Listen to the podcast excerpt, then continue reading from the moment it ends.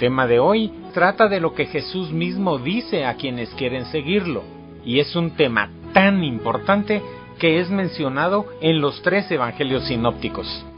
Es motivo de reflexión para todos nosotros por la vida de comodidad que se pretende mantener en esta época, que nos lleva a no esforzarnos para alcanzar nuestras metas, a no servir a los demás, porque ello implica hacer algo más de lo estrictamente necesario, o porque tememos al sufrimiento, al dolor o al rechazo de los demás.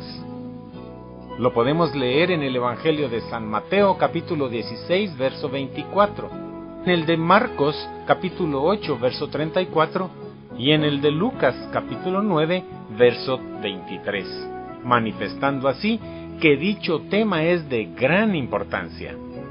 Leo entonces lo que Jesús dijo a sus discípulos. Si alguno quiere venir en pos de mí, que se niegue a sí mismo, tome su cruz y me siga. Este punto no trata solamente de conocer la doctrina de Jesús, sino de vivir de acuerdo a ella y hacerlo por amor a Él. Es así, por amor, como podemos agradecer que además de haber dado su vida para pagar por nuestros pecados, también obtuvimos a cambio su vida, que como leemos en el Evangelio de San Juan, capítulo 10, versículo 10, la segunda parte, él mismo dijo que vino para darnos una vida plena y abundante. Pero por su sacrificio también recibimos una vida de paz y de gozo, por el perdón y por la salvación que obtuvimos. Pero también nos hace ver que este seguirle tiene una condición, que es preciso llevar nuestra propia cruz. Por lo tanto, teniendo en consideración que fue Jesús mismo quien lo dijo, podemos aseverar con firmeza que no existe cristianismo sin cruz, que no se es un verdadero seguidor de Cristo si no se acepta pasar por momentos difíciles o por situaciones que no son del todo de nuestro agrado. Este huir del sufrimiento, de las dificultades, del dolor, no va con la vida de quienes desean seguir y servir al Señor nuestro Dios, según encontramos en las Sagradas Escrituras desde el Antiguo Testamento, en donde se nos invita, por el contrario, a estar dispuestos a padecer por ello, como leemos, por ejemplo, en el libro del eclesiástico, llamado también Sirácida, en el capítulo 2, los versos del 1 al 4. Dice ahí, versículo 1, Hijo mío, si tratas de servir al Señor, prepárate para la prueba. Ese prepárate para la prueba significa la prueba va a llegarte. Debes estar listo para soportar. Versículo 2. Fortalece tu voluntad y sé valiente para no acobardarte cuando llegue la calamidad. Aquí el Señor ya nos está dando una ventaja, nos está diciendo qué hacer, que fortalezcamos nuestra voluntad y que seamos valientes para no acobardarnos en el momento en que llegue la calamidad. Ahí está afirmando nuevamente que va a llegarnos la calamidad, el disgusto, el problema, el dolor. Versículo 3. Aférrate al Señor y no te apartes de Él. Así al final tendrás prosperidad. De nuevo nos está dando consejo de lo que debemos hacer, aferrarnos a Él y no apartarnos del Señor. Y entonces tendremos prosperidad. Versículo 4. Acepta todo lo que te venga y sé paciente si la vida te trae sufrimientos nuevamente está afirmándonos que la vida va a traernos sufrimientos, pero dice que debemos aceptarlo todo y ser pacientes. Aquí pues el Señor no solamente nos está advirtiendo que vamos a tener dificultades si queremos seguirlo, nos está diciendo que vamos a tener bendición si nos mantenemos aferrados al Señor, porque vamos a tener la prosperidad que Él nos ha prometido. Y eso viene desde el Antiguo Testamento. También cuando habla de valentía, nos habla de firmeza, que son otros temas que insistentemente el Señor nos llama a poseer. Leemos, por ejemplo, en Josué capítulo 1, versos el 6, el 7 y el 9. Dice, ten valor y firmeza, versículo 6. Lo único que te pido es que tengas mucho valor y firmeza, en el versículo 7. Y en el versículo 9 dice, yo soy quien te manda que tengas valor y firmeza. Es una orden del Señor, no es una sugerencia. El Señor nos está mandando que seamos valientes y firmes, incluso para llevar nuestra cruz. Porque volviendo al Nuevo Testamento y a la enseñanza de Jesús, ese llevar nuestra cruz de cada día significa negarnos a nosotros mismos. Es el no dejarnos llevar por la tendencia de nuestra naturaleza humana, de buscar a toda costa satisfacer nuestros deseos y nuestras pasiones. Es también no dejarnos llevar por lo que el mundo nos ofrece para que seamos parte de lo que los demás aceptan como bueno, a pesar de que ello vaya en contra de la misma naturaleza y con ello de la voluntad divina. Me refiero, por ejemplo, a las personas que se han dejado llevar por sus pasiones y que, con su degeneración y perversión, quieren que los demás pasemos a ese estado de descomposición en el que ellas se encuentran, pero quieren ir más allá, pues pretenden que se acepte por ley lo que es una inclinación antinatural de los instintos y del comportamiento. Digo esto según la definición de degeneración y perversión que se encuentra en los diccionarios.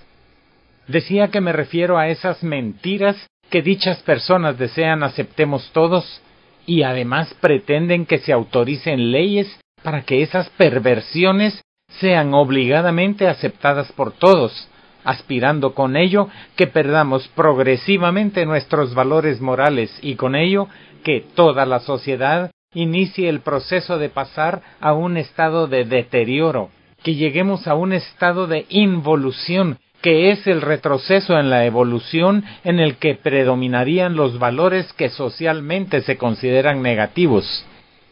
Esto, evidentemente, no va con la enseñanza de Jesús, y es lo que esas personas deberán dejar para tomar su cruz y seguirlo. Ese estado de involución, ese estado de retroceso en la evolución, en el que predominarían los valores que socialmente se consideran negativos, se ha dado ya a través de la historia y es el paso que ha llevado a cada una de las grandes civilizaciones antiguas a su desaparición. Llevar nuestra cruz de cada día es, pues, buscar, a través de pequeñas mortificaciones o pequeños sacrificios, o grandes sacrificios, el fortalecimiento de nuestro espíritu para que alcancemos la santidad, dejando atrás todo cuanto obstaculice esa meta. Debemos tener la certeza que podemos lograrlo, pues el Señor no nos pediría algo que no fuésemos capaces de alcanzar. Además, que si nuestras solas fuerzas no bastan, Él nos brindará la ayuda para que lo logremos. Lo dice San Pablo en su primera carta a los Corintios. En el capítulo 10 y verso 13 leemos, Ustedes no han pasado por ninguna prueba que no sea humanamente soportable, y pueden ustedes confiar en Dios que no los dejará sufrir pruebas más duras de lo que puedan soportar. Por el contrario, cuando llegue la prueba, Dios les dará también la manera de salir de ella para que puedan soportarla el Señor se dirige a nosotros y habla de la cruz que debemos llevar cada día. Estas, como todas las palabras de Jesús, conservan hoy su pleno valor. Esto significa que no hay variaciones de ninguna clase en cuanto a ese mensaje. Son palabras dichas a todos los hombres que quieren seguirle, pues no existe un cristianismo sin cruz. Un cristianismo así, sin dolor, sin sufrimiento, sin problemas generados por seguir al Señor Jesús, sería solamente para personas flojas y blandas, sin sentido de sacrificio. Y Jesús no desea que sus seguidores sean esa clase de personas. Las palabras del Señor expresan una condición imprescindible. El que no toma su cruz y me sigue, no puede ser mi discípulo. Dice el profesor de Historia del Derecho Canónico, don José Orlandis, en un libro suyo titulado Las ocho bienaventuranzas, que un cristianismo del que se pretendiera arrancar la cruz de la mortificación voluntaria y la penitencia, so pretexto de que esas prácticas son residuos oscurantistas, medievalismos impropios de la época humanista que vivimos, ese cristianismo desvirtuado lo sería sólo de nombre, puesto que ni conservaría la doctrina del Evangelio, ni serviría para encaminar en pos de Cristo los pasos de los hombres. Sería, por tanto, un cristianismo sin redención, sin salvación. Estas palabras, aun cuando son duras, son lo que expresa Jesús, pues dejó claro que no desea tras de sí a personas tibias. A esas las rechaza Dios, como dice el Apocalipsis en el versículo 16 del capítulo 3. Y es que precisamente uno de los síntomas más claros de que la tibieza ha entrado en un alma es el abandono de la cruz, manifestado en el abandono de las pequeñas mortificaciones, el abandono de todo aquello que de alguna manera suponga sacrificio y abnegación, porque huir de la cruz es alejarse de la santidad y de la alegría, porque uno de los frutos del alma mortificada es precisamente la capacidad de relacionarnos con Dios y con los demás, y también una profunda paz, aun en medio de la tribulación y de las dificultades externas. Una persona que abandona la mortificación queda atrapada por los sentidos y se hace incapaz de un pensamiento sobrenatural.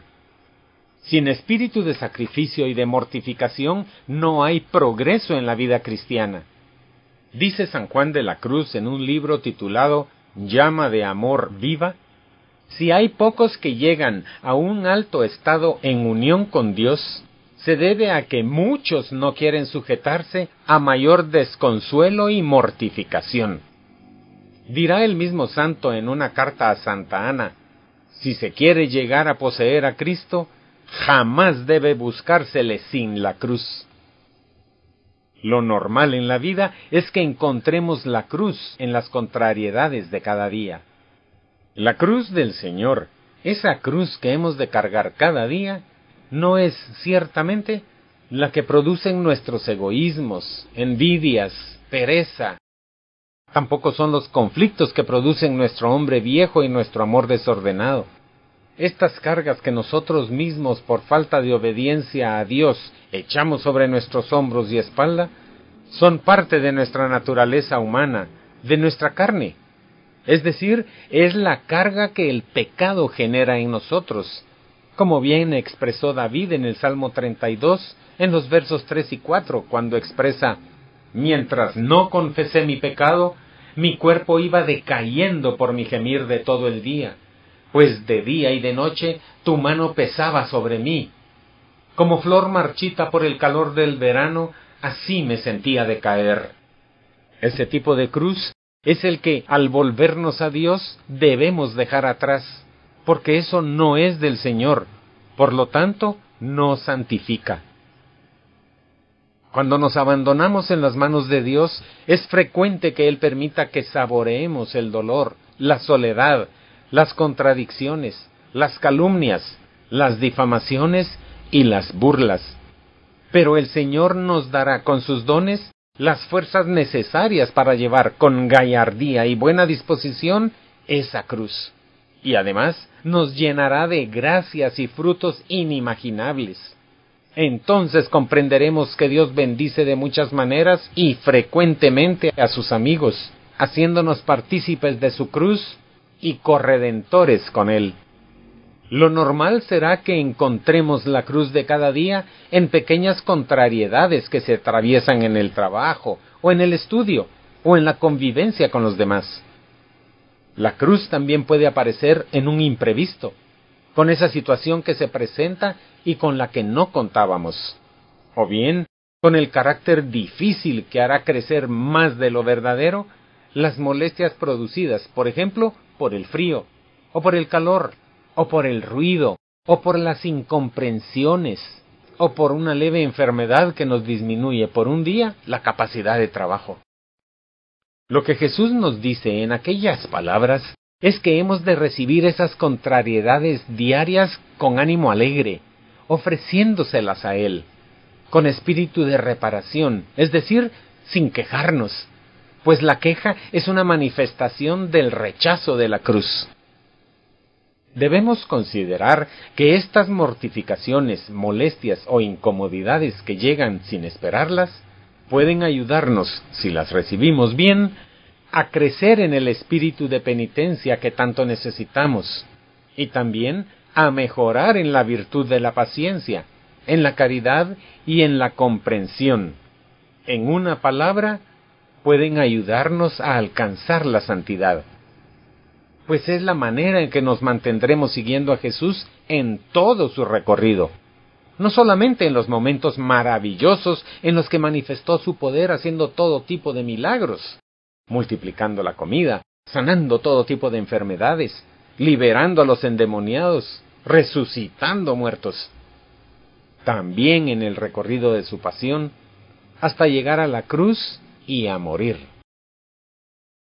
Muchas personas pierden la alegría al final de la jornada, no por grandes contrariedades, sino por no haber sabido santificar el cansancio propio del trabajo, ni las pequeñas dificultades que han ido surgiendo durante el día.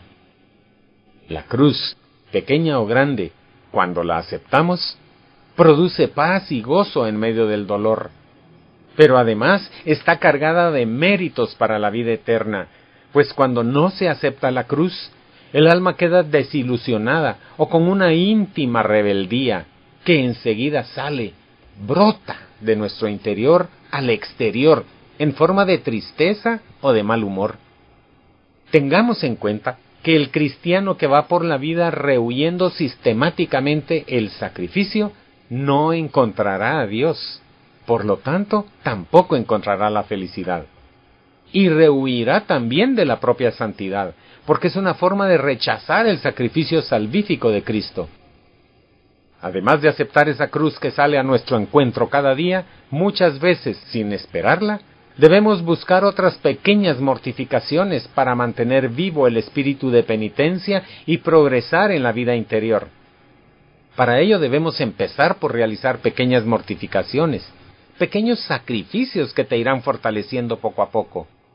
Será de gran ayuda tener mortificaciones previstas de antemano para hacerlas cada día. Por ejemplo, tratar de hablar menos, o dejar de comer aquella fruta que te gusta, o visitar a un amigo o familiar enfermo. Ese tipo de cosas que nos ayudan a fortalecernos espiritualmente y al mismo tiempo bendicen a los demás. Saber sonreír aunque nos cueste. Tener detalles de aprecio hacia los demás facilitarles su trabajo, servirles en las pequeñas cosas, atenderlos amablemente en algunos sucesos de la vida corriente, y jamás volcar sobre ellos nuestro mal humor si lo tuviéramos. Como vemos, es llevar a cabo las obras de misericordia. Otras mortificaciones están orientadas a vencer la comodidad o al arreglo personal, y como la tendencia general de la naturaleza humana es rehuir lo que suponga esfuerzo, debemos puntualizar mucho en esta materia y no quedarnos solo en los buenos deseos, ya que como recordaremos, dejar de hacer lo que debes hacer es también pecado, como leemos en la carta a Santiago capítulo 4 y verso 17. Esto se llama pecado de omisión, sobre todo si consideramos que lo que harás es algo que agradará a Dios, además de que será para bendición del prójimo y de ti mismo.